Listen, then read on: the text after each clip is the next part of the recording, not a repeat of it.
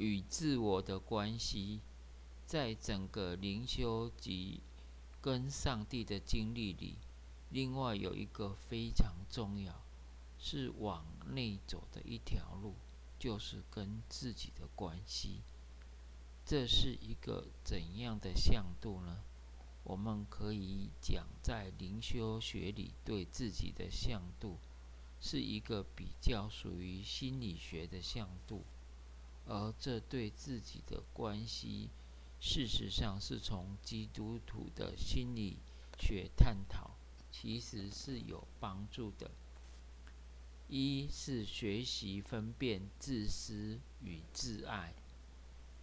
那在当中非常重要的一个议题，就是去分辨什么叫真正的对自己的爱，也就是准确的爱自己；还有什么是错误的爱自己，那就是叫做自私。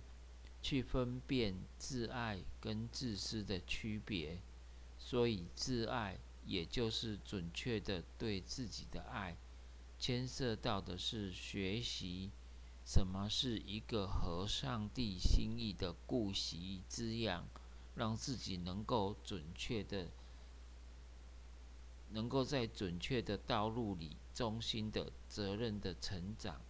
相反的，错误的对自己的爱，就是落入自私当中，而自私的情况就是有一种。一个情况产生，就是让，就是容易偶像化自己，也会造成我们会剥夺别人。在这个过程里，其实最后是会受伤的。自私的结果，常常是忽略真正的、准确的对待自己，造成对自己的身体跟心灵。不能够真正的爱顾对待，最后也不是真正正确的一种自爱。所以，圣经其实对自我的定义好像不容易准确的很清楚说出来。第二，是以全人为单位内层的操练。圣经对人的一个灵魂体合在一起不能够区分的观点，圣经对人是一个灵魂体合在一起不能区分的观点，其实是不能够过度的区分。所以圣经以全人来做单位，但是在圣经里我们看见足够的线索。让我们看见圣经的教导，什么是准确的跟自己的关系。在整个灵修学里，你会发现，在对自我的像杜里，其实有一个非常优秀的一些非常优秀的作品，是大家所喜爱的。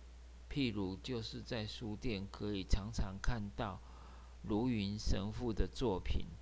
这是在灵修的作品里非常被大家喜爱的，那就是在美国发展出来的具有心理学色彩的灵修学。